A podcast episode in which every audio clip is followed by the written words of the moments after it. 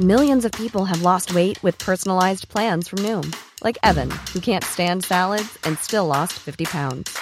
Salads, generally, for most people, are the easy button, right? For me, that wasn't an option. I never really was a salad guy. That's just not who I am. But Noom worked for me. Get your personalized plan today at Noom.com. Real Noom user compensated to provide their story. In four weeks, the typical Noom user can expect to lose one to two pounds per week. Individual results may vary.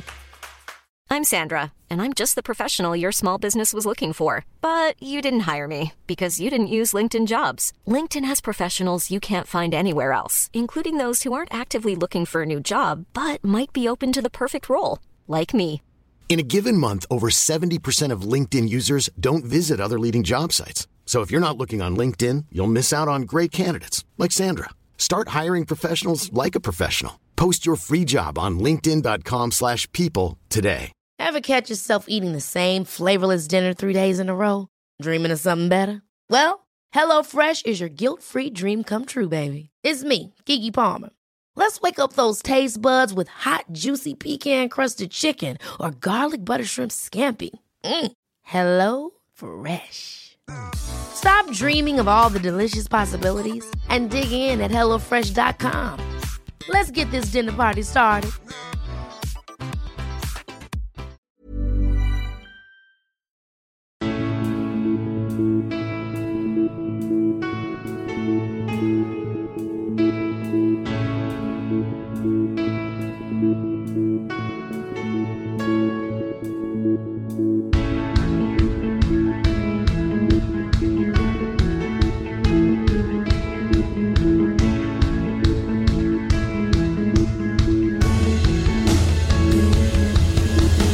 Bienvenidos a Alineación Indebida, programa especial dedicado a Bobby Charlton.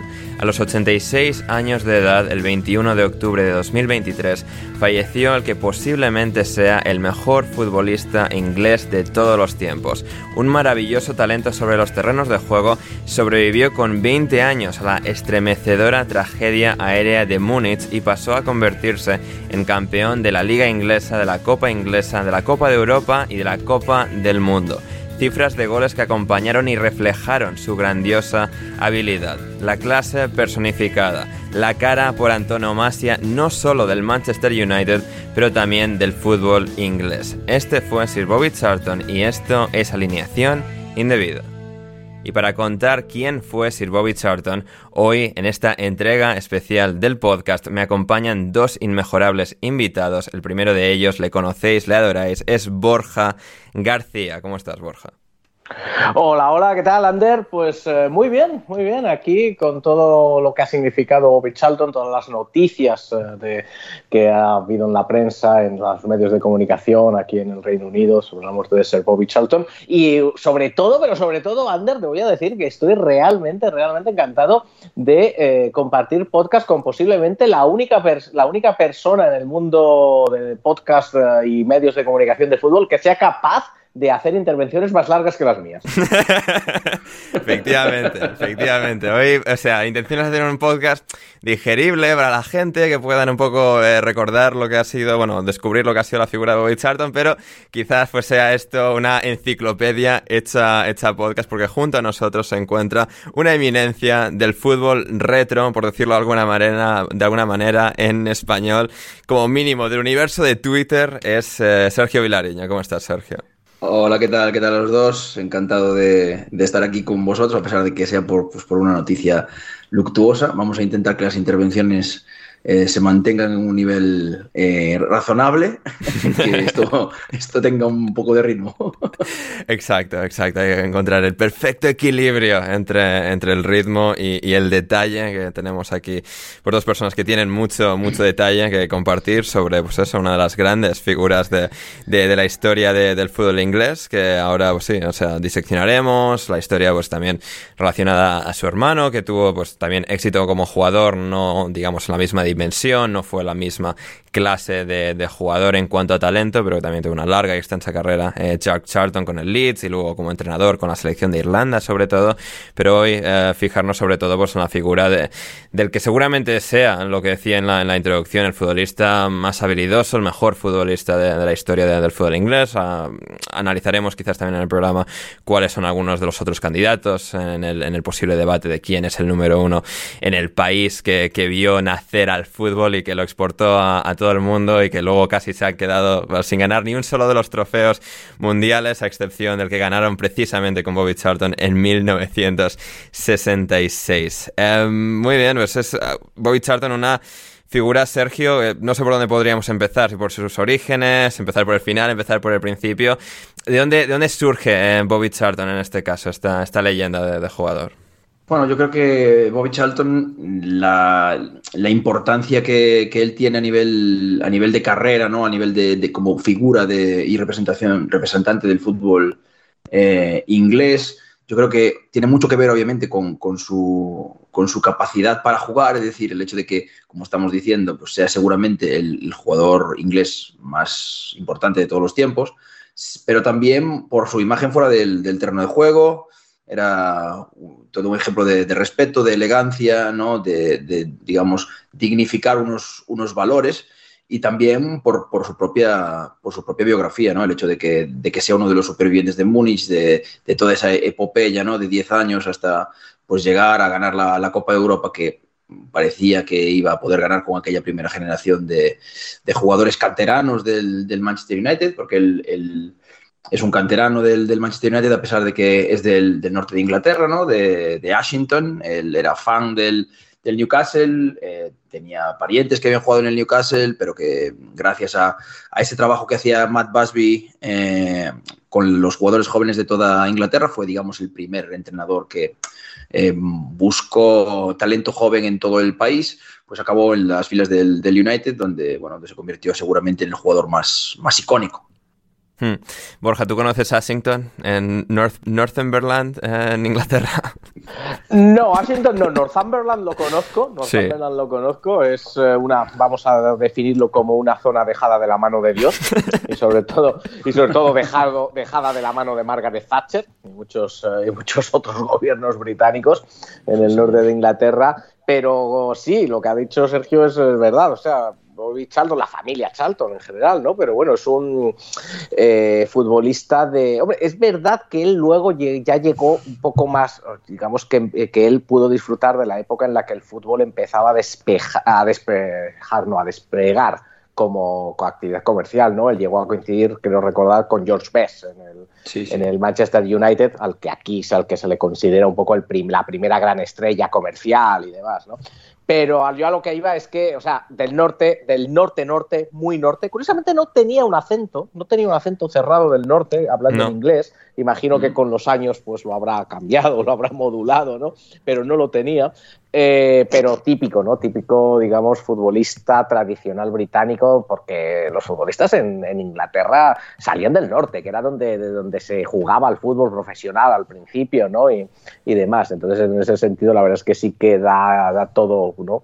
Todo el eh, perfil, ¿no? De, jugador de, Hombre, quizás posiblemente da el perfil de jugador de épocas anteriores, porque luego jugando eh, era, era, un futbolista de épocas más modernas, ¿no?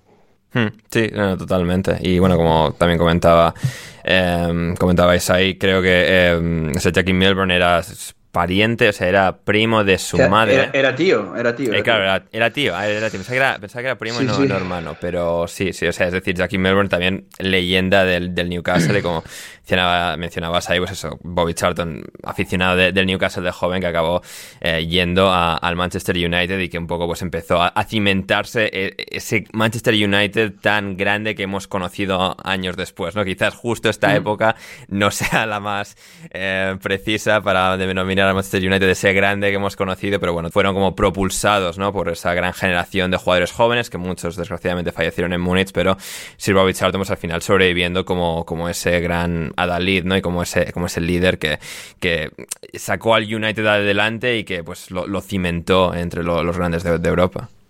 Sí, sí, la verdad es que, eh, ya te digo, eh, lo que comentábamos antes, eh, lo decíamos que, que, los grandes jugadores ingleses, sobre todo, hasta, sobre todo hasta esta época más o menos, hasta los 40, 50, casi todos venían del, del norte, Londres, estaba considerada casi, casi, bueno, como algo secundario. Eh, como habíamos dicho, cuatro de sus, no sé si tíos o, bueno, parientes de su madre, vaya, eh, jugaron eh, como profesionales. El más famoso, Jackie Milmore, que, bueno, que jugó en el, en el, Leeds United, donde, bueno, luego Jack, ¿no? Su, su hermano, el hermano mayor de, de Bobby, pues haría, haría carrera. Pero es de donde salen los jugadores y, sale un tipo de jugador muy, muy en concreto, ¿no? Que es un jugador que tiene garra, que tiene despliegue, digamos que el típico jugador inglés, el, típico centrocampista, un poco box to box que nosotros asociamos con el fútbol inglés, tiene su origen en, esa, en esas zonas mineras del, eh, del norte. Yo creo que, que Bobby Charlton obviamente era un jugador que tenía mucha clase, pero al mismo tiempo tenía esa capacidad de lucha, el no rendirse nunca, el, el, jugar de una manera incluso muy limpia, porque era un jugador muy, muy, muy limpio. Yo creo que representa muy bien eh, lo que se puede entender como el prototípico eh, jugador inglés pues, de, de, centro del campo, ¿no? Hmm, sí, no, totalmente.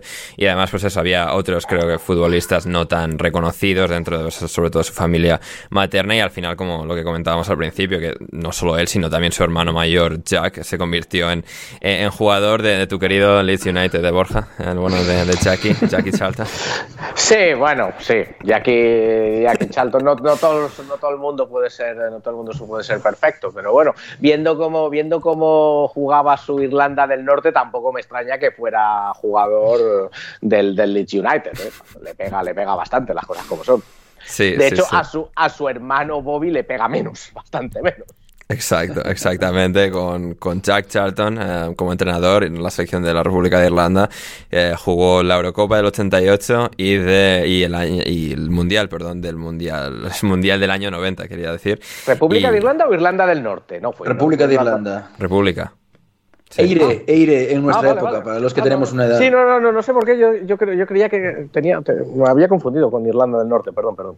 No, sí, sí, es, una de esas cosas que un poco instintivamente por el lazo británico asociarías más seguramente, eh, como cualquier otro, a Irlanda del Norte, pero sí que Jack Charlton pues, fue, digamos, esa gran figura, figura inglesa, ¿no? En, tierras irlandesas de la República de Irlanda, que, que bueno, que llevó a, Irlanda a sus picos más altos de todo, en toda su trayectoria como, como selección de fútbol, pero eso, volviendo a, a, Bobby Charlton, pues digamos, sufre ese, ese giro del destino tan, tan cruel, Sergio, con bueno, la tragedia de, de, Múnich, ¿no? que es algo que recuperarse, no solo él psicológicamente, y que se habla mucho y muchos relatos ¿no? sobre cómo pues nunca fue el mismo después de, de aquella tragedia, lo cual es pues totalmente normal y, y, comprensible, no solo rehacerse él físicamente, psicológicamente, sino, sino todo el club y llegar él a, a las cotas que, que llegó como, como futbolista. Sí, sí, obviamente yo creo que incluso a nivel físico nosotros le vemos, lo, lo hablábamos un poco off the record antes de, de empezar ese aspecto, ¿no? De, de, de ser, ser, un, un señor mayor, sí. a pesar de ser un, un, un, hombre joven, es decir, tú ves imágenes de, de Bobby Charlton antes de, de, Múnich, tenía un pelazo, tenía un pelazo y tenía un peinado muy de Sí que lo tenía, con, con, un flequillo ahí, ¿verdad? Tenía un pelazo espectacular. Y, y yo creo que Múnich, además de obviamente las secuelas físicas, deja unas secuelas psicológicas muy, muy potentes. Es normal, él llega al, United con 15 años, eh, había, lo habían descubierto en un partido con, con la selección inglesa de Schoolboys, que sería pues, los cadetes más o menos de aquí en España, 15 años o así. Y, forja unos lazos con toda una generación de jugadores que llegan todos juntos, son los Busby Bays, llevan todos juntos al primer equipo, ganan eh, la liga, están camino de ganar otra más y, hay una unión que hay más, digamos, una unión superior a ser compañeros de equipo. Son, hermanos, se han criado juntos, han vivido juntos, eh, porque muchos de ellos no son de Manchester, muchos de ellos son de, otros lugares de Inglaterra, entonces viven juntos en una residencia, en pensiones, en casas eh, en, de, gente del club. Y, y, para él, yo creo que para, para él, además de, de, perder a su gran referente, que es Dan, eh, Duncan Edwards, que es su gran ídolo, ¿no? Él siempre dice que es el único jugador al que se ha sentido inferior. Eh, y pierde pues, a, a gente que, que, que, creció con él, a gente que le ayudó a crecer. Entonces yo creo que el factor psicológico afecta muchísimo más que el factor físico, porque en ese accidente terrible, Bobby Charlton tiene mucha suerte prácticamente no le ocurre nada, sale casi ileso, tiene algunas Claro, exacto, exacto. Yo eso, eso es lo que de todos los vídeos que he visto que han pasado estos días en los medios de comunicación, precisamente eso es lo que más me, me ha llamado la atención. Eh, un vídeo, yo supongo que sería el no, no mucho después del accidente, pero luego pusieron otro, otro ya varios años y sin, sin saber, evidentemente, tampoco nos, vamos, nos las vamos a dar de especialistas aquí, pero daba la, mm. la impresión de tener una, una, culpa del sobreviviente muy, muy grande. Y yo creo que el hecho, ya no solo el, hecho de haber sobrevivido, sino uh, el hecho, porque él lo de, es que lo que me llamó la atención es que lo repetía como tres o cuatro veces en esos vídeos, el hecho de haber sobrevivido casi sin ningún rasguño. Sí. No, eso, eh, eso decía, es decía... casi, I barely had a scratch, decía tres y cuatro y cinco veces, sí. comparándose con sus, uh, con, bueno, pues con los compañeros. Imagino que algunos sí que sufrirían daños y otros ocho, que no recordar que fueron, ¿no? Eh, murieron. Sí, él lo decía en un, había un documental muy mítico, ya de hace muchos años, que había, que se llamaba El Partido del Siglo, que lo había producido Elías Querejeta y, uno de los episodios era dedicado a Bobby Charlton y Bobby Charlton hablaba de esto, decía que él no entendía por qué había sobrevivido y otros de sus compañeros, como, como Tommy Taylor, como Duncan Edwards, que eran muchísimo más fuertes que, que él, eh, habían muerto.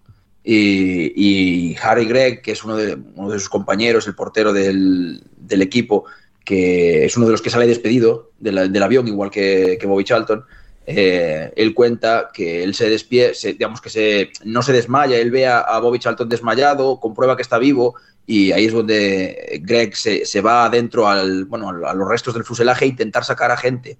Y creo que, que saca como dos o tres cuerpos o salva a varias personas antes de, desmayarse por, bueno, por, por, las heridas sufridas y todo el tema. ¿no? y Bobby Charlton realmente dice que no recuerda gran cosa del, accidente. Asumo que al desmayarse, pues eh, todo, digamos, todo ese momento posterior al accidente, pues no, no, queda, no queda grabado, lo cual dentro de casi podemos decir que es una bendición. Hmm, totalmente.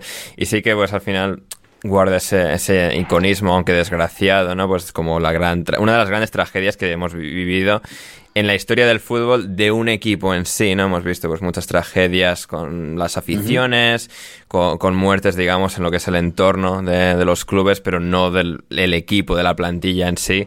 Y, por eso, o sea, eh, digamos, resurgir de eso, pese que, bueno, pues sí, físicamente, pues al final eran muy, muy pocas, digamos, las secuelas que, tenía a nivel físico, mucho más a, a, nivel mental, pero sí que es como ese momento tan de un antes y un después que podría ser la historia de, pues, un club como Manchester United que fue muy grande, que le pasó esto y realmente nunca volvió a, las grandes cimas, sino que volvió y lo hizo con, toda la, fuerza de, del mundo. Eh, ¿Cómo es, eh, digamos, ese proceso, Sergio, de, resurgir de, aquel momento, de recomponer la plantilla, de rehacerse como club, hasta llegar 10 eh, años después a, ganar la, Copa de Europa con, con Bobby Charlton como la gran estrella? A ver, yo creo que hay eh, por lo menos mm, dos o tres etapas diferentes. La primera es la que viene directamente después del, accidente, en la que el club pierde a ocho grandísimos jugadores, en este caso algunos de sus mejores jugadores, de hecho, eh, Roger Byrne, que era el capitán, eh, Duncan Edwards, que era la gran estrella y la gran esperanza ¿no? del, fútbol inglés en aquel momento, Tommy Taylor, que era el delantero titular de la selección inglesa para el Mundial del 58 y, y, varios más, Eddie Coleman, por ejemplo. Eh, entonces, y, además, bueno, eh, los supervivientes, pues, pues Bill Fulks y, Harry Gregg y el propio Charlton, pues tienen que estar fuera un determinado tiempo, no demasiado para ellos, pero, pero sí que están de baja. Matt Busby está hospitalizado durante mucho tiempo y, quien toma las, eh, las riendas en este, en este caso, pues es el, el asistente de, Matt Busby, que no había viajado a, esa, a ese partido en, en Belgrado de, Copa de Europa porque estaba entrenando a la selección galesa, eh, a la que llevó al Mundial. Y, él asume esa responsabilidad de eh, tenemos que subir a los chavales de los juveniles, de los reservas, y, seguir compitiendo. Nunca se les pasó por la cabeza el, parar de competir, ¿no? El decir, bueno, pues vamos a eh, dejar de competir porque tuvieron esa, esa opción. La FA, que no son precisamente los más comprensivos del mundo, les, dieron, les dio la opción de tomarse un descanso, incluso de seguir jugando con los reservas y que no contasen esos resultados. Eh, y lo que hicieron fue que no, que eso no va a pasar, vamos a intentar jugar lo, más lo antes posible, ¿no? Y ahí empieza un poco el proceso de reconstrucción, llegan incluso ese año a la final de la, de la FA Cup, hay ahí como, un torbellino, ¿no? De, admiración, de apoyo en toda Inglaterra por el, por el United, pierden la, la, final, pero, pero yo creo que ahí empieza un poco ese, tenemos que reconstruir el club, tenemos que resurgir de las cenizas, empieza a hacerse fichajes, fichan a Albert, eh, Quicksall, que es el jugador juvenil más caro del mundo en ese momento, eres como la gran figura joven de, fútbol inglés en ese momento, junto a, Duncan Edwards, un jugador del, Sheffield Wednesday.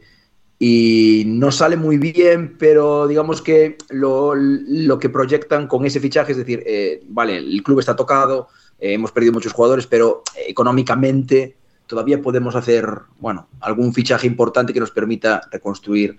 Eh, van a tardar unas unos cuantos temporadas en, poder volver a ser competitivos.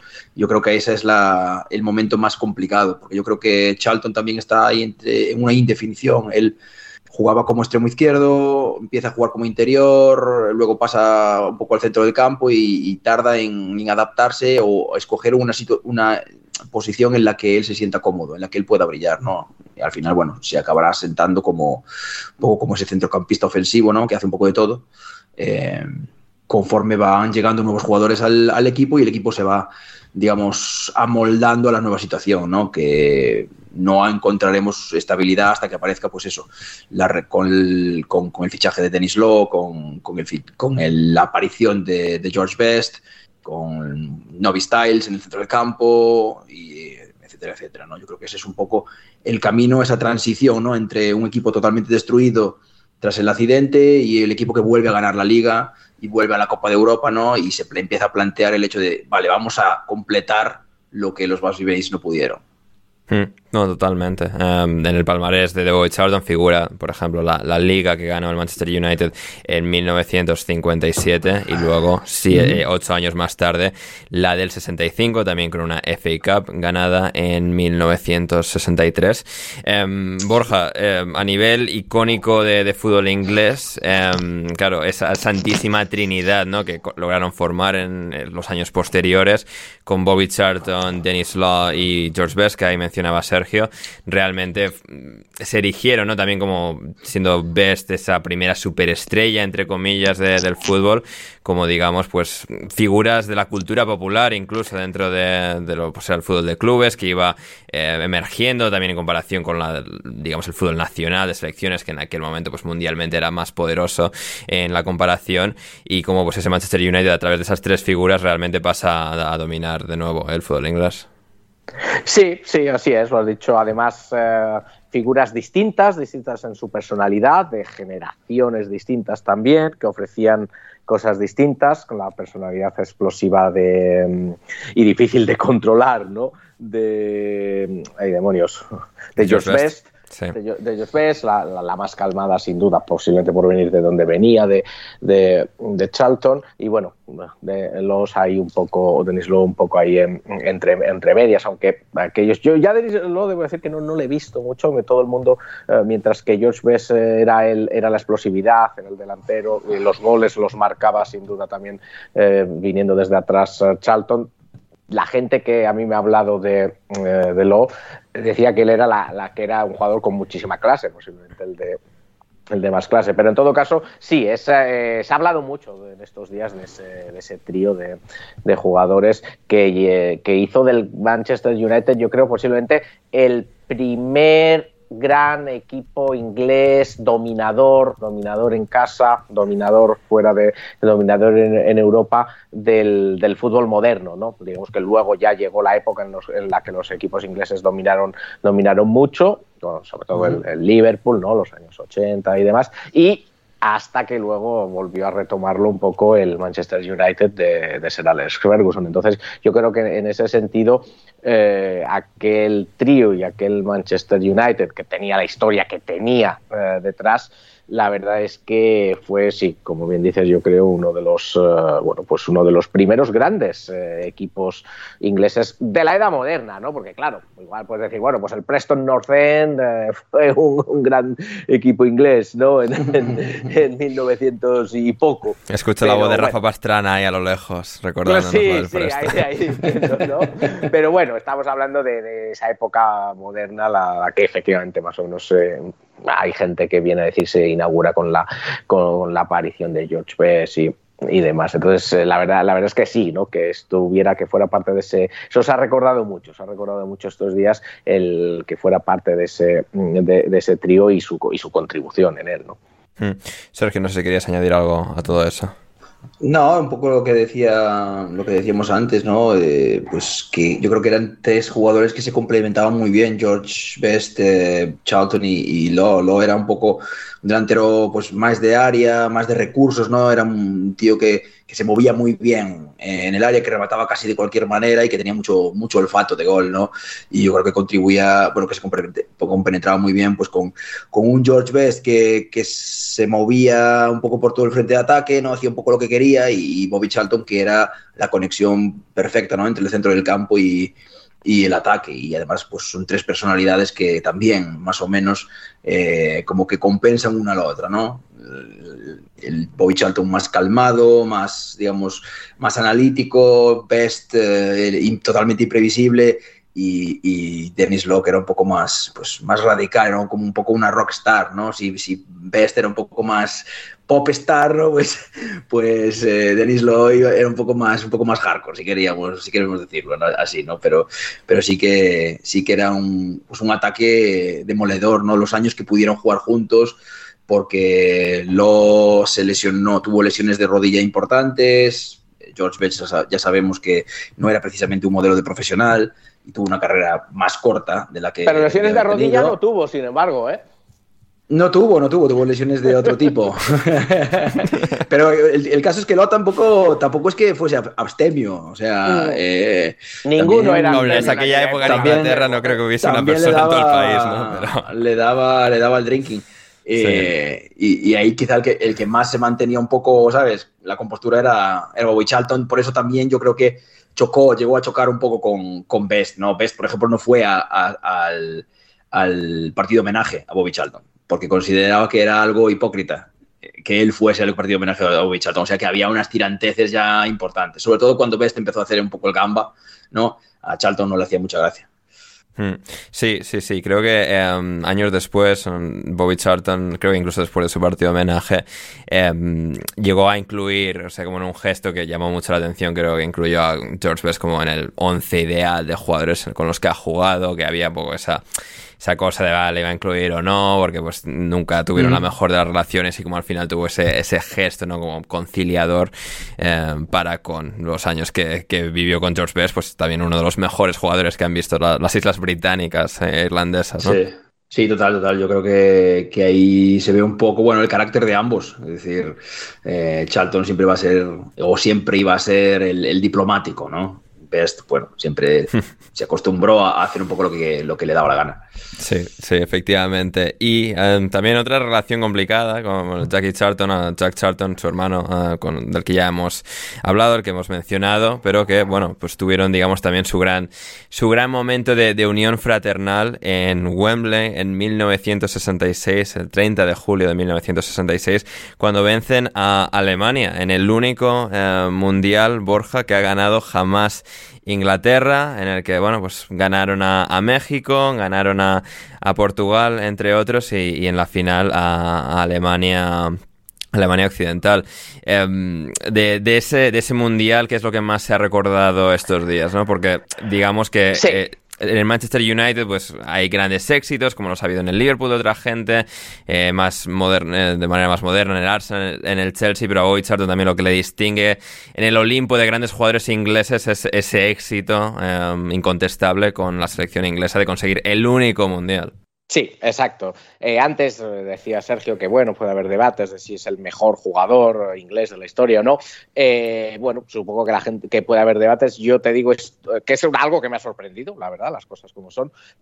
aquí de, de, manera popular, ¿no? En general, no hay debate. O sea, todo lo que he visto, he leído, he escuchado, sobre todo en medios de comunicación, ya sea escritos o, televisión y demás, eh, sin duda le han nombrado el mejor jugador inglés de la, inglés de la historia. Como digo, bueno, yo, tampoco tengo dudas, ¿eh? a mí no hay, dudas. Sí, yo Quise ser diplomático al principio. Sí, sí, sí.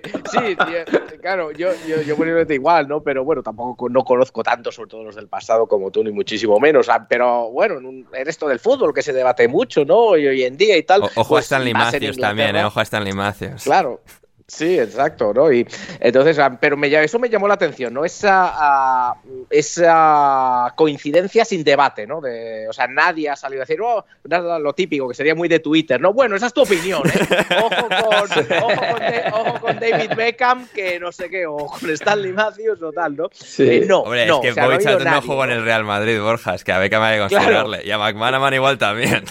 claro, claro, claro, exacto, claro, claro, claro, exactamente, ¿no? Entonces, entonces, bueno, eso la verdad es que por un lado, ¿no? Y a mí eso me, ha llamado la atención, ¿eh? Me ha llamado la atención una, coincidencia y una unanimidad sin, sin, vamos, sin ningún problema. Eh, y precisamente por lo que dices, ¿no? Porque a fin de cuentas, eh, bueno, es que también se ha mencionado mucho algo que has dicho antes, que él juntó los títulos, o sea, es de los pocos, que creo que has dicho que solo había otro jugador inglés que había sido que había conseguido ganar Liga, Copa y, Copa del Mundo. Si no me equivoco es Novia Styles, su compañero de equipo, si no me equivoco. Sí, efectivamente, creo que sí. Entonces, primero por eso y luego porque, bueno, pues el Mundial es el Mundial, es el Mundial del 66, es el ganador y, eh, curiosamente, de ese Mundial, eh, de lo que más se ha recordado es, eh, porque no llegó a marcar en la final, Bobby Charlton, pero sobre todo lo que más se ha recordado son los dos goles de la semifinal, por ser, el, dar el paso, evidentemente, hacia el título y por ser, y por el rival, porque fue contra la Portugal de Eusebio a la que eh, se consideraba la gran favorita para el torneo, o bueno, eso decían, los, eso han dicho los vídeos y eh, que han eh, glosado la figura de, de, Charlton, ¿no? Entonces yo creo que de ese, sí, se ha hablado mucho, evidentemente se ha dicho que es, que ya, que es el penúltimo jugador que quedaba vivo de ese, equipo del 66. Eh, ahora creo que ya solo queda vivo Geoff Hartz y como, bueno, pues se están perdiendo. Luego podemos hablar de aquellos jugadores de ese equipo que han muerto por demencia, que son hmm. cinco, cinco o seis aproximadamente. Hmm. Y, eh, pero bueno, lo que se ha hablado evidentemente es de, de cómo marcó en los primeros partidos y luego en esa semifinal contra Portugal. Y claro, es que tenemos que hacernos a la idea de que, bueno, claro, eso fue en el 66, fue hace, eh, hace muchísimo, ni yo había nacido, o sea, imagínate, hace, muchísimo tiempo, pero claro, los ingleses están quedando sin esos héroes, ¿no? Imagínate lo que será, pues no sé, a ver, eh, Xavi Iniesta tienen ahora sobre 40 años, pues imagínate dentro de 30 años cuando empiecen, eh, cuando empiecen a, cuando empiecen a morir, ¿no? Eh, yo creo que es que es que hay que ponerlo a ese, a ese nivel y para, para hacerse a la idea, y más en una sociedad tan mitómana como es la inglesa también. Sí, eso, Es, eso es muy cierto, Sergio, ¿no? El, culto al mito, ¿no? A las leyendas de, la sociedad, del deporte en este caso. Eh, en Inglaterra sí que es muy marcado, ¿no? Yo pienso siempre en las primeras veces que jamás oí hablar de, de Bobby Charlton, recuerdo es el joven Ander viendo Fiore Maldini en, Canal Plus. Eh, claro, Carlos Castellanos hablaba mucho de él, etcétera, son un poco mis primeros recuerdos, ¿no? Un poco, digamos, toda la, documentación y el detalle que hay, ¿no? De, contar, recontar su, su, historia, ¿no? Y realmente venerar a, sus leyendas. Sí, no, y son una sociedad que en ese aspecto eh, son mucho más respetuosas que, otras, seguramente más respetuosas que la nuestra, eso creo que seguro. Eh, y además es que el caso de Bobby Charlton es, muy, muy especial porque no creo que tuviese eh, enemigos, eh, incluso en las hinchadas de, otros clubes rivales. Yo creo que, esa era una figura como muy unánime, ¿no? Esa, esa, esa, admiración que había por él. Ya también yo creo que es el jugador junto con Bobby Moore seguramente el más importante de ese equipo del 66. Alf Ramsey creó o hizo organizó su equipo alrededor de la figura de, Bobby Charlton. O sea, se cargó a los extremos, que era un sacrilegio total en, el fútbol inglés, para potenciar esa figura de Bobby Charlton como cabeza de rombo. ¿no? Este, él era la cabeza de, ese rombo del medio campo, eh, Novi Styles como, como ancla, ¿no? Por delante, como un poco hombre escoba por delante de la, de la defensa, y luego Peters y, Alan Ball como, como interiores, bueno, que caían a banda, eran jugadores de ida y vuelta, pero Charlton era el que llegaba al área. De hecho, yo creo que incluso tras la lesión de Jimmy Greaves, que, quizá era el, técnicamente el mejor jugador de, esa selección, eh, yo creo que hasta a Charlton le viene bien, porque él y Greaves, bueno, se pisaban un poco el, mismo espacio, ¿no? Yo creo que esos debates igual no los había en aquella época, ¿no? Esos son debates muy de ahora, que si se pisan o si actúan por la misma zona y tal. Pero, había panenquitas en esa época, Sergio. Había panenquitas. O, simplemente no tenían Twitter. Eh, no tenían Twitter seguro, había panenquitas seguro, de, estos que, que, que, escribían en World Soccer ahí en los años 60. Eh, Hombre, a ver, o sea, cualquiera de esos. A ver, estamos hablando de los años 60, pero oye, esos panenquitas de los años 40, 50, sí, sí, que, sí. ¿qué es esto de que, los húngaros, de que los húngaros, de que los húngaros ganen al Wolverhampton y tal, o sea, sí, vamos, sí. por favor. Eso ha existido siempre, ha existido siempre. Vale, vale, vale. Eh, y yo creo que eso, que, un poco eh, se convirtió en la figura central de, la selección, la, la figura central del único equipo inglés que ha ganado algo. O sea, Claro. Eh, la única selección inglesa que ha ganado algo. Si no hay nada más especial que eso. Mm, aquí estamos ansiando todos estos años el después. Único, el único equipo, corrijamos, el único equipo inglés masculino que ha ganado algo. Eso es correcto, correcto, perdón. Correcto, sí, sí. Buena corrección. Correcto, vamos. correcto. Sí, sí, sí. Pero sin el apartado masculino, pues hay esa, ese suspiro, ¿no? Por ah, volveremos a conseguirlo. Llegará Jeff Hurst, el último superviviente, a ver a Harry Kane levantar la Copa del Mundo en, Estados Unidos, en Dallas imagino que será. Veremos, veremos, pero... está New Jersey ahí, ahí, ¿eh? Sí, está, está New Jersey y Dallas. O sea, iba a ser... lo más lógico era que fuese en Los Ángeles, como en el 94, sí, pero... ha dicho Stan que no. ha dicho el dueño del Arsenal, que también es el dueño del estadio en Los Ángeles, que no se va a gastar dinero en remodelar el estadio que hicieron hace 3, 4 años, pero que no hicieron para las dimensiones eh, o adaptables a las dimensiones de un campo de fútbol europeo y que no, que no haya más dinero para eso. Así que a otro lado con la final del mundial. Así que eh, será en algunas de otras de esas ciudades, pero donde sí que la levantado. Atlanta, a lo mejor. Atlanta podría estar bien. Lo que pasa es que no sé si tiene tanto. El estadio está muy bien, lo que no sé si tiene tanto tirón creo mediático. Que es pequeño, y creo que es un poquito pequeño para la final. ¿eh? Sí, igual. Más pequeño que el de Dallas, seguro. Vamos. Sí, y el de, Nueva York también, New Jersey, es un poco. Uh, o sea, no, digo que sea pequeño en sí, sino sí, que sí, para comparando, que la FIFA para una final es pequeño. Claro, claro, claro.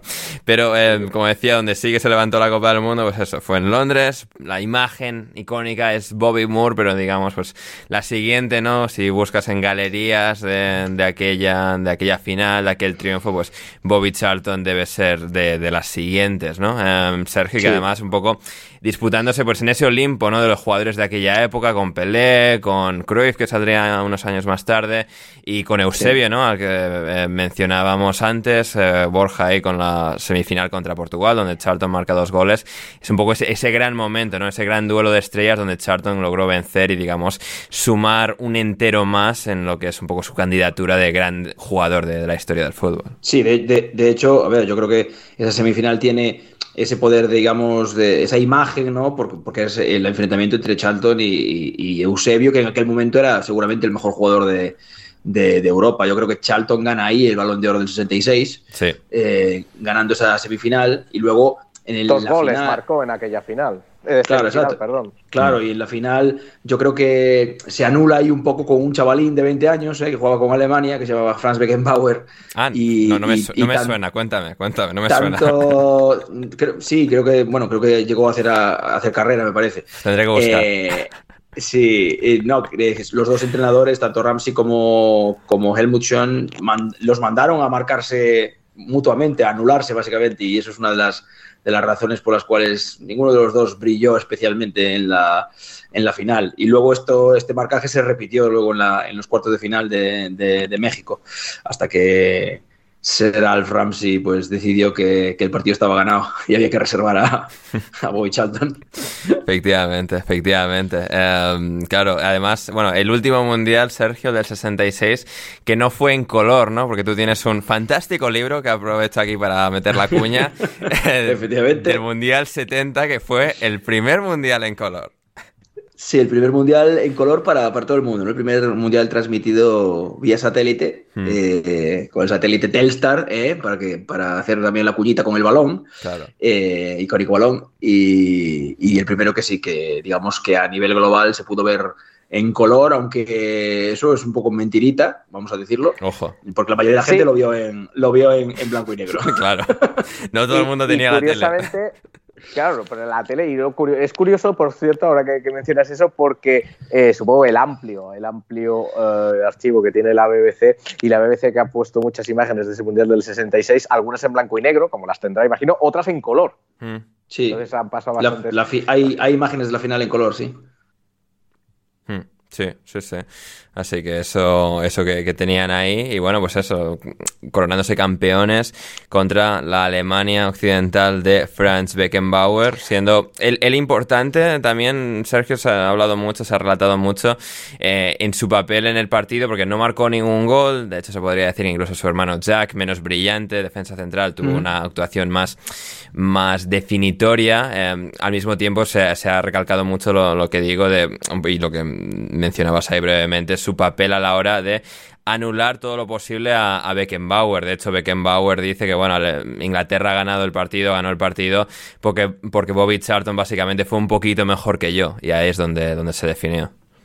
Sí, sí, porque cortó básicamente el, principal, digamos, cerebro de la selección alemana. Beckenbauer jugaba de centrocampista casi, casi incluso ofensivo, no diría ofensivo, pero bueno, centrocampista eh, de ida y vuelta eh, en, esa, en esa época. Y bueno, al cortar ese, digamos, ese centro creativo, por decirlo de alguna manera, pues quedaba solo otro más, que era Overaz, que era un muy buen jugador, pero que claro, eh, pues no podía hacerlo del todo, todo solo, ¿no? Entonces ahí sí que eh, la batalla del mediocampo fue, fue decisiva y, digamos que el hecho de que Bobby Charlton se sacrificase, ¿no?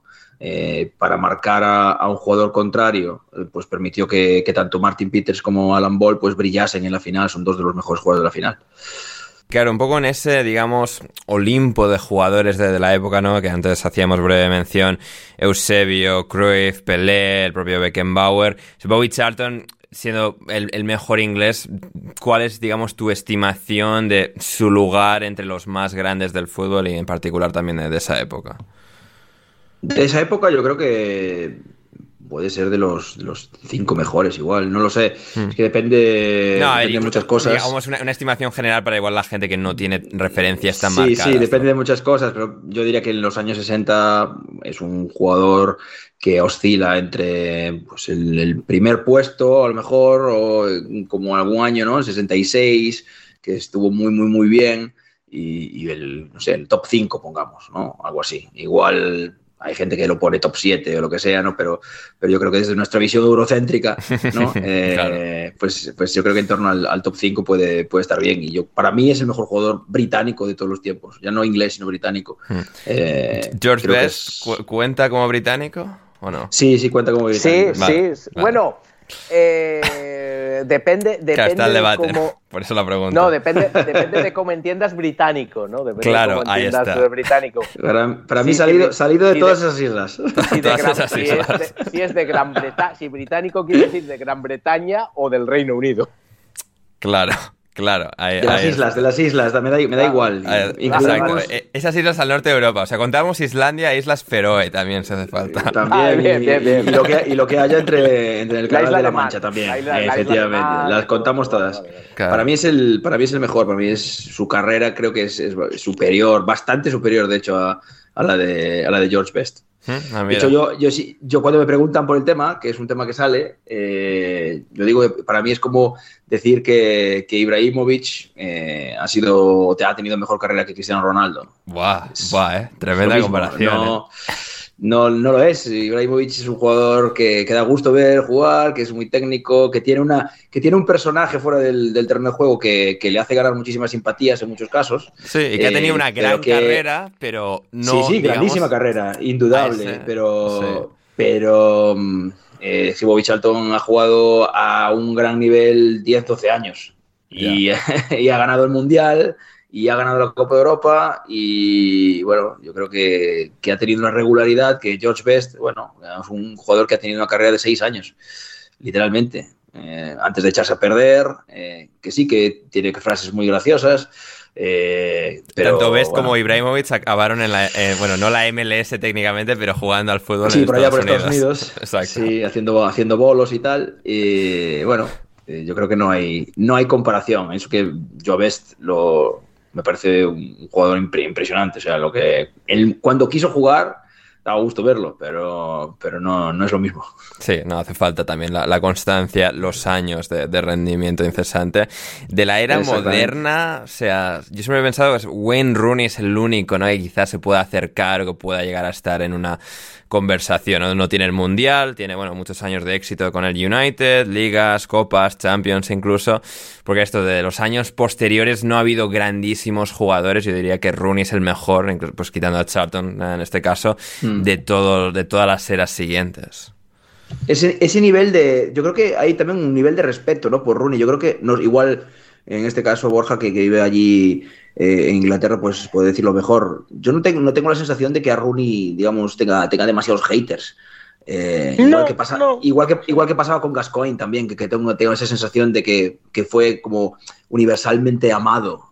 Sí, sí, eso, sí, yo creo, yo creo que sí. Eh, Gascoigne quizás más por bueno, por momentos puntuales y luego por hmm. lo, que, lo que le ha pasado, su historia personal. ¿no? Hmm. Creo que eso hace también que, que, bueno, que al final pues, se ablande el corazoncito de los británicos y, les, eh, y tengan simpatía por, por Gascoigne. Eh, además, porque también yo creo que al ser reciente y al ser posiblemente el mejor, bueno, no sé si el mejor, por lo menos yo creo que aquí lo consideran el mejor, aunque Gary Lineker diría que fue él, eh, que tiene bastante, sí, sí. Bastante, bastante, ego, pero aquí sí. yo creo que los ingleses consideran que al, a Gascoigne el mejor de Italia 90 por lo mismo también claro, posiblemente sí, por la creo, sí. sí. yo no sé si lo es o no lo es yo digo que creo que los ingleses lo consideran el mejor yo creo Sí. que también por un poco el mito y que El que mito, fue su el gran icono, torneo. sí, sí, sí. exacto exacto exacto Las lágrimas. Exacto, exacto. ¿no? Ya, ya, yo creo que, que, como te digo, Gary Lineker, él, que tiene bastante ego, diría que no, que fue él seguramente, ¿no? Pero, eh, pero aparte de eso, pues eso, lo que te decía, eh, sobre Gascoigne, eso yo creo que es un poco también, eh, estoy de acuerdo, estoy de acuerdo en que no, no tiene haters. Y Wayne Rooney, pues sí, yo creo que también, yo creo que más o menos... O sea, a Rooney igual no se le quiere tanto porque ha sido, digamos, la cabeza de- del imperio del mal, o sea, del Manchester Claro, United dominando, ganando ligas, y digamos, sí. él era la estrella de ese equipo. Y pues yo yo, creo que con, el- con los años se le da- querrá más, pero de momento está Sí. como muy fresco y es como ese jugador del United. Y posiblemente tampoco se le da el mérito que tenga porque, porque luego es que, o sea, Rooney debutó con 16, ¿no? 16 para 17 años En aproximadamente. Sí. La cantidad de, la cantidad de, eh, de goles que ha marcado para club, para, Ah, su- para la superó la, selección. cifra de Bobby Charlton de goles en el Manchester United, es el único que la ha superado. Y, y a veces a mí me da la impresión de que como, bueno, no daba la impresión de ser un jugador tremendamente técnico, era jugador del Manchester United, como dices y tal, no se aprecia en... eh, eh, no se aprecia la monstruosidad de lo que hizo. Tengo, Sí. tengo la impresión, tengo la impresión. No, estoy totalmente de, de acuerdo con, con eso. Y luego, pues, sí. eh, sacándolo, digamos, de lo que es Inglaterra concretamente, pues Gareth Bale también con los años seguramente esté en esa conversación. Jugador más intermitente, pero con un palmarés y una habilidad también realmente prodigiosa. Y sí, eh, podemos quizás Porque explorar fíjate el que a tema. mí, a, Sí. mí me da, a mí me da la impresión, de- igual, es una impresión, ¿no? habría que preguntar y, como siempre, pues lo ya a la encu- gente. encu- entonces- encuestas a pie de calle, Borja. Hay que ir Claro, mañana. claro, claro. Exacto, exacto. Vamos a salir aquí a la calle eh, al lado del Grex y a ver qué nos dicen. Eh, pero porque a mí me da la impresión de que, por ejemplo, mm, siendo, eh, siendo un grandísimo jugador, pero posiblemente men- eh, menos decisivo que, que, que Wayne Rooney, pero tenga mejor imagen David Beckham en Inglaterra. Seguramente. Wow. Sí, eh, pero también vuelta al, al iconismo, creo que también como igual con, con Gascoigne, es decir, Beckham es, digamos, un jugador de fútbol que ha creado, digamos, un aura tan enorme a su alrededor. Justo estos días ha salido, ¿no? Ha sido estrenado su documental en Netflix que creo. Tiene muchos títulos también, ¿eh? Claro, y tiene muchos títulos, del United y del Madrid, y ha sido pues, un jugador pues también eh, que muy importante en el contexto de Estados Unidos y su paso del United al Madrid, incluso en la selección inglesa, aunque nunca ganaron, tiene incluso pues momentos igual más. Momentos muy icónicos, el gol a Grecia. Claro, incluso más que Rooney quizás, y al final exactamente, muchos de estos momentos deciden, por mucho que en cuanto a jugador, Sergio, pues no haya color entre Beckham y, y Rooney, ¿no? Pero. No, yo creo que yo creo que Rooney llega a ser mejor, mejor jugador, aunque yo creo que Beckham está no sé si muy sobrevalorado o un poco infravalorado, no sé qué Claro, es que ha estado igual sobrevalorado durante tanto tiempo que ahora ha pasado a estar infravalorado. catalogar. Claro. Muchísimo, o sea, eh, fue un buen jugador, fue un buen jugador Beckham, pero yo creo que Rooney llegó a realmente a ser jugador de, auténtica élite, de decir, pues este tío a lo mejor es uno de los tres mejores jugadores del mundo, algo que yo creo que Beckham no, no, llegó, no llegó a ser. Sí, por cifras, por estar ahí año tras año tras año en el United. Y es cierto que ha tenido como un ocaso como muy inmediato, que creo que a la gente le ha pillado como un poco por sorpresa, lo rápido, entre comillas, que se ha acabado Rooney, digamos, de estar muy en la cima y luego pues acabar retirado pocos años después, pero sus años... y, lo, viejo, y lo viejo que está, tío. Que y es, que lo viejo que, está, o sea, es que no... Es más, viejo es más joven que Cristiano y, y parece su padre, tío, es que es increíble. O sea... Exacto. ¿A qué se ha dedicado? buena pregunta, buena pregunta, ¿no? Sí, si Bobby Charlton fue el primer viejo joven, Wayne Rooney ya no sabemos ni, lo que es, ¿no? Pero... Hostias, es tremendo. Sí, sí, sí, pero eso, volviendo a, la figura de Bobby Charlton, eh, un poco ya para ir un poco en la, recta final de, este especial de, de Bobby Charlton, este un jugador pues, que al final sobresaltó por, por encima de, todos los demás y, que pues, tiene ese, mundial que al final pues eh, le distingue. Veremos si, si Kane ahora gana Bundesliga, si gana una Champions con el Bayern, si gana el mundial pues seguramente también pueda estar en esa conversación. Los números de Kane también son un absoluto escándalo. Shearer tiene muchos números, quizás Shearer no está tanto en la conversación por no tener el palmarés, por jugar toda su carrera entre Newcastle y Blackburn Rovers, pero eh, bueno, pues Rooney tiene los números individuales, el palmarés, eh, Bobby Charlton también, Kane, veremos, eh, tiene los números individuales, veremos el palmarés. Así que será interesante observar. O Sergio, quizás ya dentro de 20 años estemos hablando de Jude Bellingham como el mejor inglés de la historia. le queda, le quedan muchas, muchas patatillas, mucho fish and chips que comer. Para, exacto. o, bocatas de calamares. o bocatas de calamares. bocatas de calamares, depende, efectivamente. Los, los mejores de Europa, seguramente. Eh, nada, nada, está, está en el Madrid, así que es el mejor jugador inglés de la historia, pero vamos, seguro.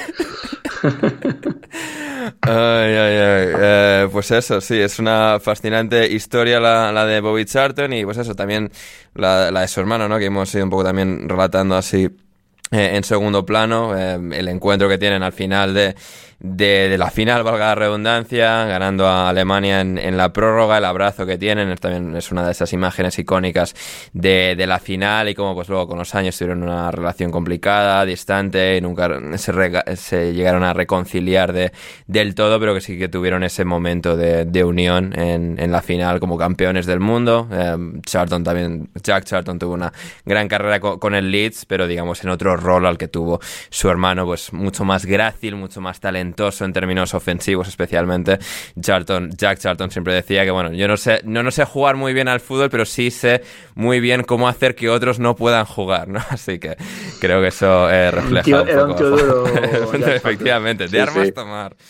Sí, sí. Creo que hubo, un eh, momento ya, bueno, pues eh, ya con los años, yo imagino, bueno, hay gente que cambia, gente que no cambia, ¿no? Pero bueno, mm. las cosas van, avanzando. Hubo un momento que también se ha hablado de, bueno, un poco como reconciliación final, por ejemplo, aquello que nunca pudieron tener eh, Brian Clough y Peter Taylor, o por ejemplo, ¿no? final, al final Clough y Taylor no eran hermanos, mientras que Jack y Bobby sí eran hermanos. Y es en el año 2018, creo recordar, 2018, la BBC concedió a Bobby Charlton el premio a toda una carrera, dentro del premio, es un premio muy habitual, muy, con bastante prestigio aquí en, el Reino Unido, que se llama la personalidad deportiva del año, BBC Sport Personality of the Year, y también entregan cada año uno a la carrera, ¿no? Y es el año 2018 se lo dieron a Bobby Charlton y el premio se lo entregó Jackie Charlton. Jack Charlton, eh, que salió, habló, glosó la figura y bueno, y parece ser que en torno a todo aquello pues acabaron medio, medio amigándose. Sí que es verdad que parece que nunca fueron los hermanos que mejor se llevaran de la historia. Tampoco creo que eso sea algo poco habitual, es decir, yo me imagino que eso pasa hasta en las mejores familias hermanos que no acaban de llevarse del todo bien, pero bueno, parece que eh, al final, ya al torno al año 2018, porque luego creo que fue en 2020 cuando le diagnosticaron demencia a Bobby Charlton, y bueno, y también creo que al torno a 2020 cuando murió eh, Jack, eh, pues bueno, se, se amigaron al final. Más hmm. o menos, más o menos. Más o menos, sí, tuvieron el momento pues bonito al final, aunque fuese de cara a la galería, lo tuvieron, ¿no? Ese momento de, de, reunión que, que, al menos pudieron, pudieron tener.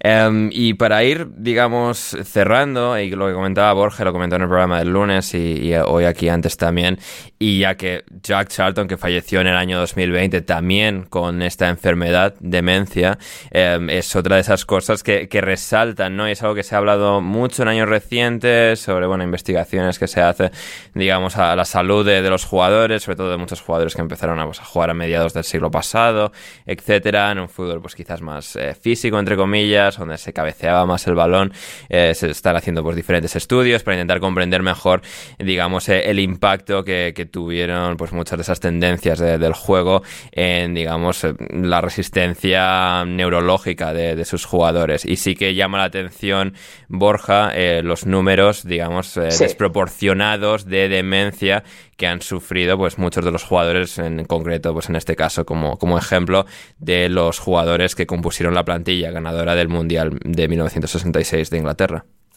Eh, sí, así es. El, en total, de, aquella plantilla, de, que ganó el Mundial del año 66, ha habido cinco, cinco de esos jugadores que han sido, que han, que han sido diagnosticados con demencia y bueno, los cinco han llegado a morir. Hasta ahora había cinco diagnosticados, cuatro habían muerto, el quinto, que es Bobby Charlton, eh, ha muerto. Eh, claro, cinco puede parecer poco, ¿no? Pero eh, no sé cuántos jugadores, la verdad eso lo sabrá Sergio bastante mejor que yo, cuántos jugadores configuraron aquella, era aquella plantilla, pero a lo mejor eran 22, 22. Bueno, 22, bueno. 5 de 22, estamos hablando un cuarto, entre aproximadamente un 25, un 20%. Eso es una prevalencia muy, muy importante. ¿eh? ¿No? El 20% de la población no desarrolla demencia. Hmm creo que tenemos que creo que tenemos que verlo en ese sentido, ¿no? 5 de 22, hemos dicho aproximadamente 20, 25% y eso evidentemente no pasa en la población, entonces de esos eh, de ese equipo 5 han sido diagnosticados y han muerto por demencia. El primero fue Ray Wilson, que murió en julio del año 2018. Eh, poco después, eh, Martin Peters también, también, también murió.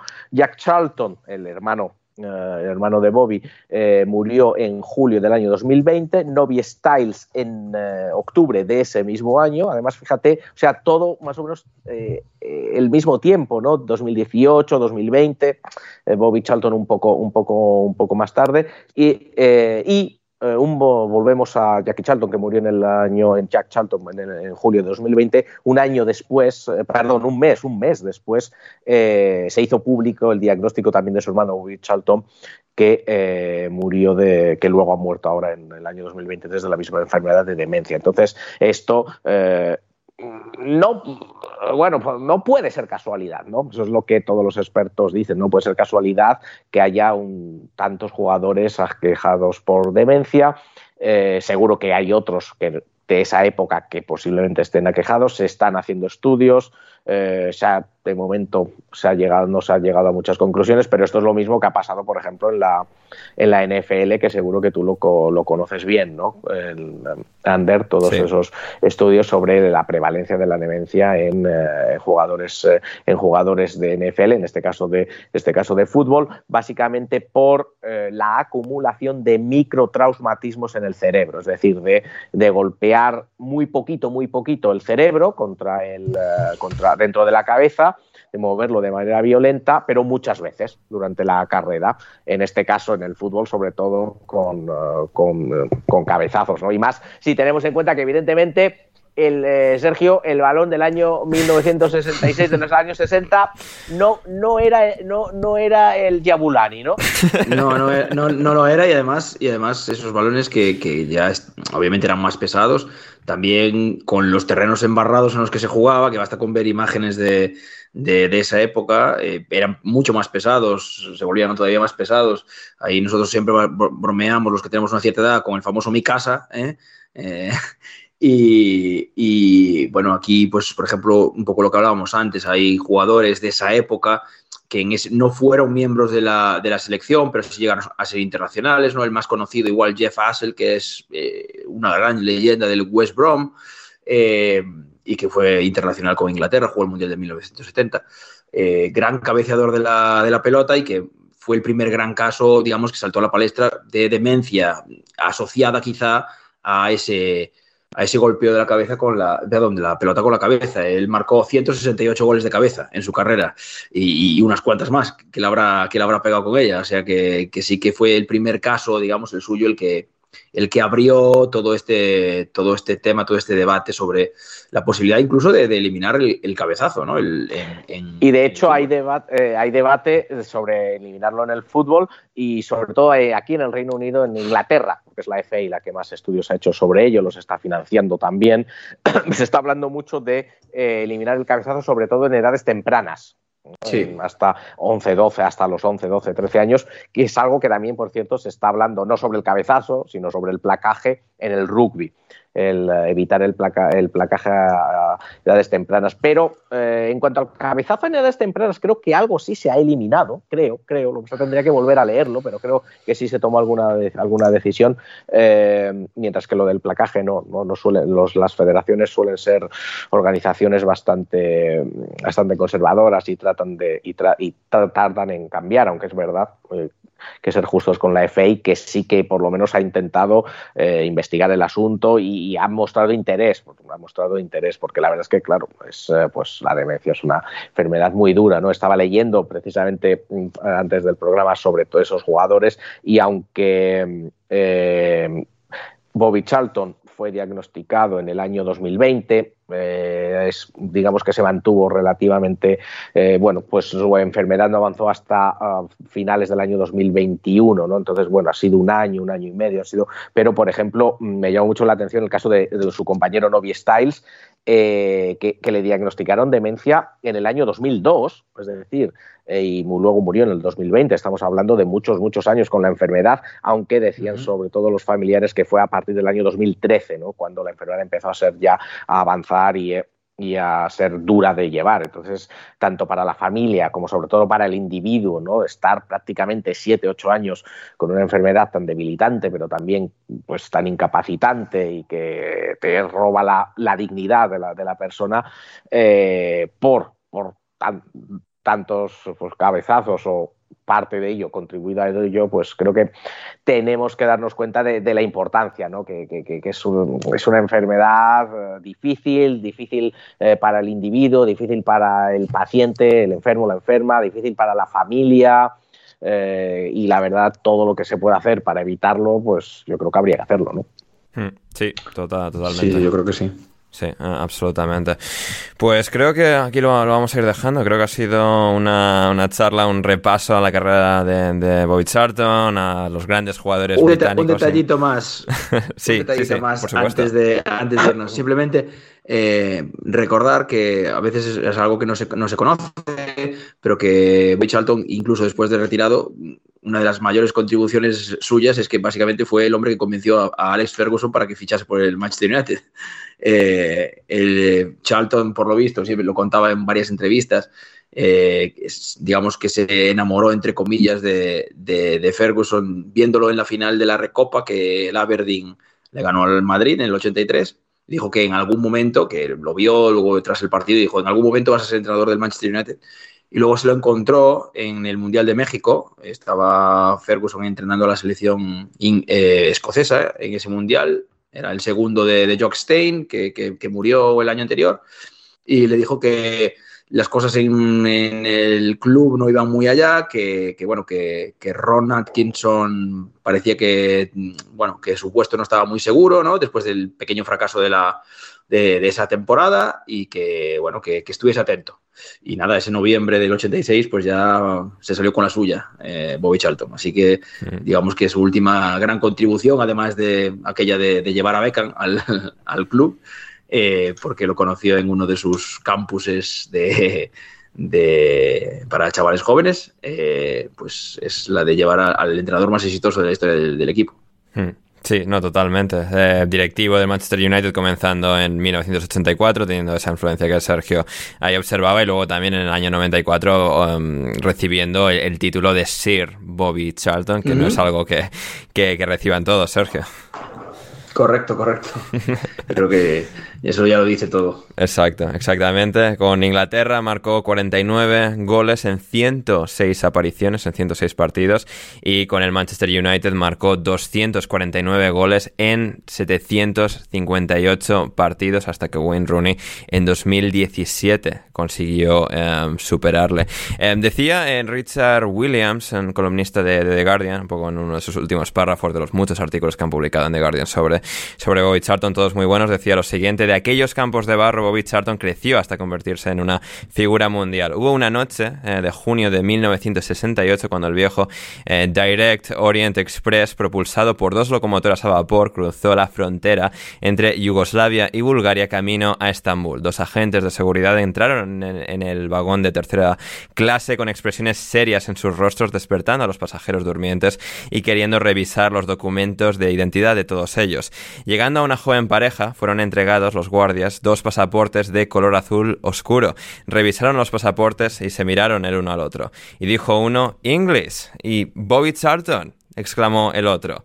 Ambos sonrieron, ambos, son, ambos sonrieron, eso lo dice todo, decía el bueno de, Richard, y creo que es una anécdota divertida, que, refleja la, enormidad de la figura de, Bobby Charlton, sobre todo en aquella época, ¿no? En la que, bueno, pues había mucho menos ruido que, hoy en día, pero también pues las, las noticias, lo que llegaba de un lugar a otro, pues era mucho más eh, selecto y que Bobby Charlton consiguiese eh, llegar hasta pues una frontera de, de Yugoslavia y Bulgaria, como pues esa gran figura del fútbol de, aquella época y, y, ser reconocido de esa manera es algo bastante entrañable y divertido. Em, y pues nada, eh, no sé si tenéis algo más, algún detallito más que queráis eh, añadir o nos vamos por hoy, Borja, Sergio. Eh, sí, yo, yo tengo un pequeño detallito que me lo he estado guardando, me lo he estado guardando hasta el final porque yo tuve, la, yo tuve la oportunidad de conversar, de conocer brevemente a Bobby Charlton. Bueno, bueno, bueno, ojo, eh, ojo. Pues, esto decir que Borja no nos lo ha dicho ni en privado, ¿eh? O sea, esto. la sorpresa es genuina. Me lo he guardado, me lo he guardado hasta el final. Eh, muy poco, evidentemente. Eh, una de las cosas que, eh, como bien decías, ¿no? Primero jugador, luego directivo, hasta secretario técnico, geador del, del, Manchester United, luego ya pasó a trabajar menos. Y una de las, digamos, de su periodo final como hombre de fútbol de, de Bobby Charlton fue el ser embajador del fútbol inglés. Eh, eh, y, en muchas ocasiones eh, por su figura amable, por su buena dicción. Bobby Charlton era un poco, es esa figura de, la, del inglés, de, la gente inglesa, de, la persona inglesa, que, existe y que existe bastante, pero que normalmente no conocemos, porque al final de los ingleses siempre nos quedamos con los ruidosos, los que gritan, los que van como cangrejos, los hooligans y demás. Sangría en paella, por favor. efectivamente, que van y demás. Pero la figura de, Jackie, eh, de Bobby Charlton, además también la manera en que tenía, tenía el pelo ya al final de su vida, ¿no? Eh, calvo, pero con un poco de pelo, mucho más calmado, mucho más educado, un poco frío posiblemente, es un inglés medio eh, muy común también, ¿no? Muy común, eso es algo que a veces, yo a veces digo también, a veces nos olvidamos, ¿no? Muchas veces, por desgracia, gritan más los que menos deberían, ¿no? Pero bueno, volviendo a eso, yo tuve la oportunidad de, conocerlo. Eh, que debemos de estar hablando del año 2006 aproximadamente, 2007, cuando eh, Inglaterra estaba empezando. Borja y yo todavía no hacíamos un podcast juntos y mira que, o sea, hace ya 10 años del primero que hicimos, eh, ojo, Pero, pero, pero estaría. no quedaría mucho, ¿eh? No quedaría mucho, no quedaría mucho. para, para, ello.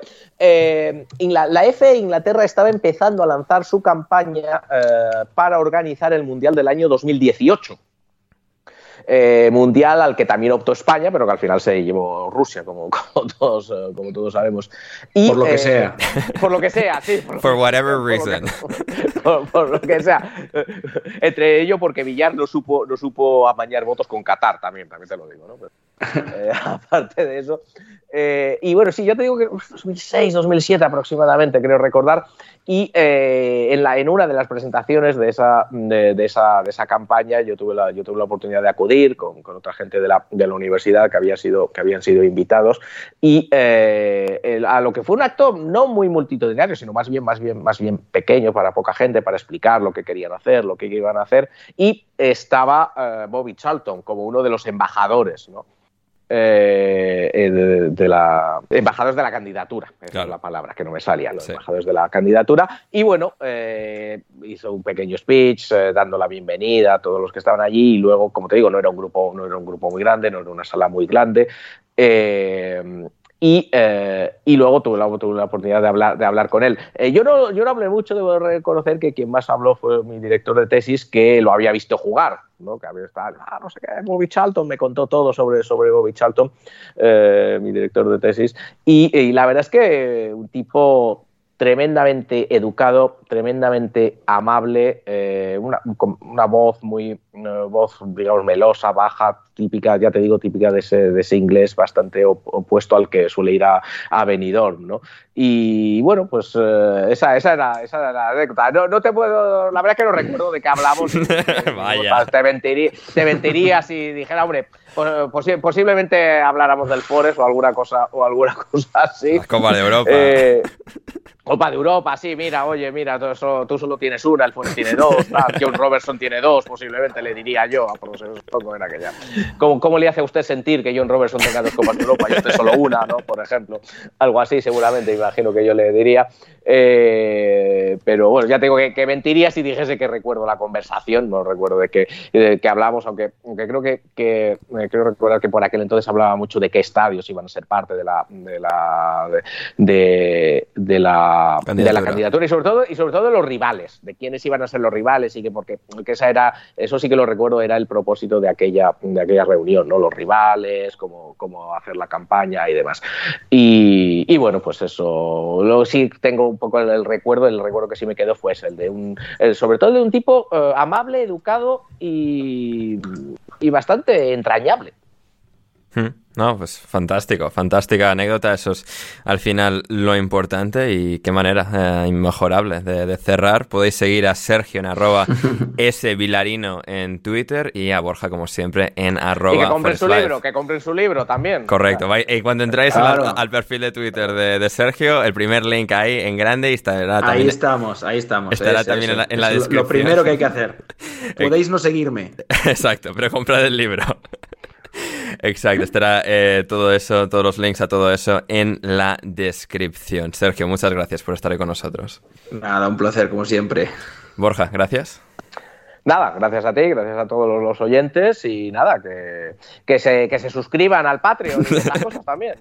también, también. No sé, no, me parecía un pelín feo estar aquí, o sea, en plan Ander recaudador, hoy que estamos haciendo homenaje a Bobby Charlton, pero gracias por la mención, Borja.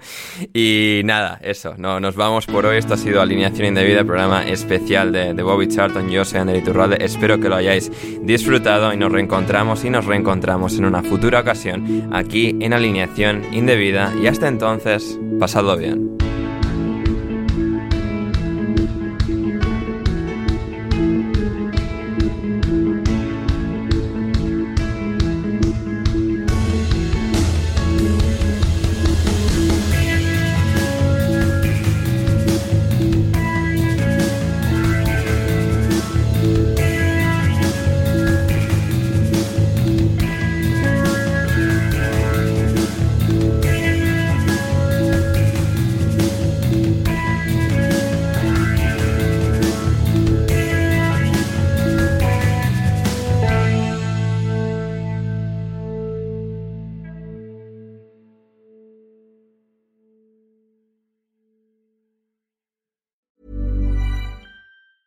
Planning for your next trip? Elevate your travel style with Quince. Quince has all the jet setting essentials you'll want for your next getaway, like European linen, premium luggage options, buttery soft Italian leather bags, and so much more. And it's all priced at 50 to 80% less than similar brands. Plus, Quince only works with factories that use safe and ethical manufacturing practices. Pack your bags with high-quality essentials you'll be wearing for vacations to come with Quince. Go to quince.com slash trip for free shipping and 365-day returns. Ever catch yourself eating the same flavorless dinner three days in a row?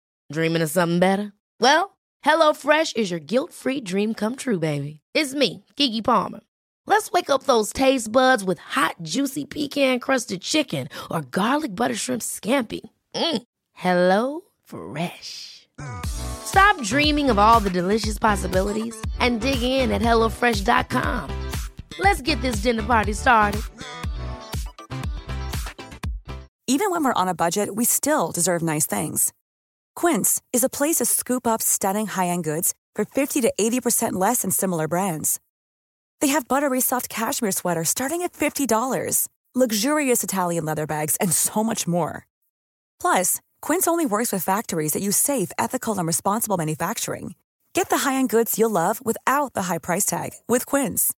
Go to quince.com/style for free shipping and 365-day returns.